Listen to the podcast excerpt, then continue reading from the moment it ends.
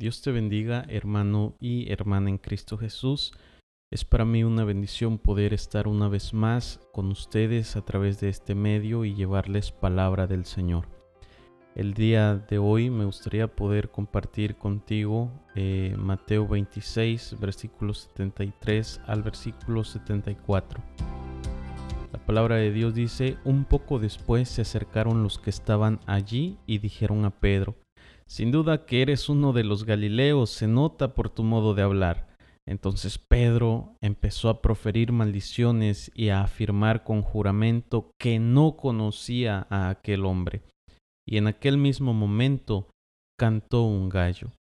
Lucas 22, 61 y 62 dice, Vuelto el Señor miró a Pedro, y Pedro se acordó de la palabra del Señor que le había dicho, antes que el gallo cante me negarás tres veces. Y Pedro saliendo fuera lloró amargamente. Cuando Jesús preguntó a sus discípulos, ¿quién decís que soy yo? Pedro es uno de aquellos discípulos que responde con ánimo presto, con ánimo pronto, tú eres el Cristo, el Hijo del Dios viviente. Vemos reflejado en Pedro y en estas expresiones, en estas declaraciones, la fe que Pedro tiene, el amor que manifestó, también cuando dijo, eh, aunque me sea necesario morir contigo, no te negaré. Pedro nuevamente con palabras de amor llenas de profundidad, de una pasión viva, Pedro declara que no lo dejará. Sin embargo, pocas horas más tarde negó tres veces que era discípulo de Jesús. Para Pedro fue un golpe, un fracaso, pero ¿sucumbiría a la desesperación?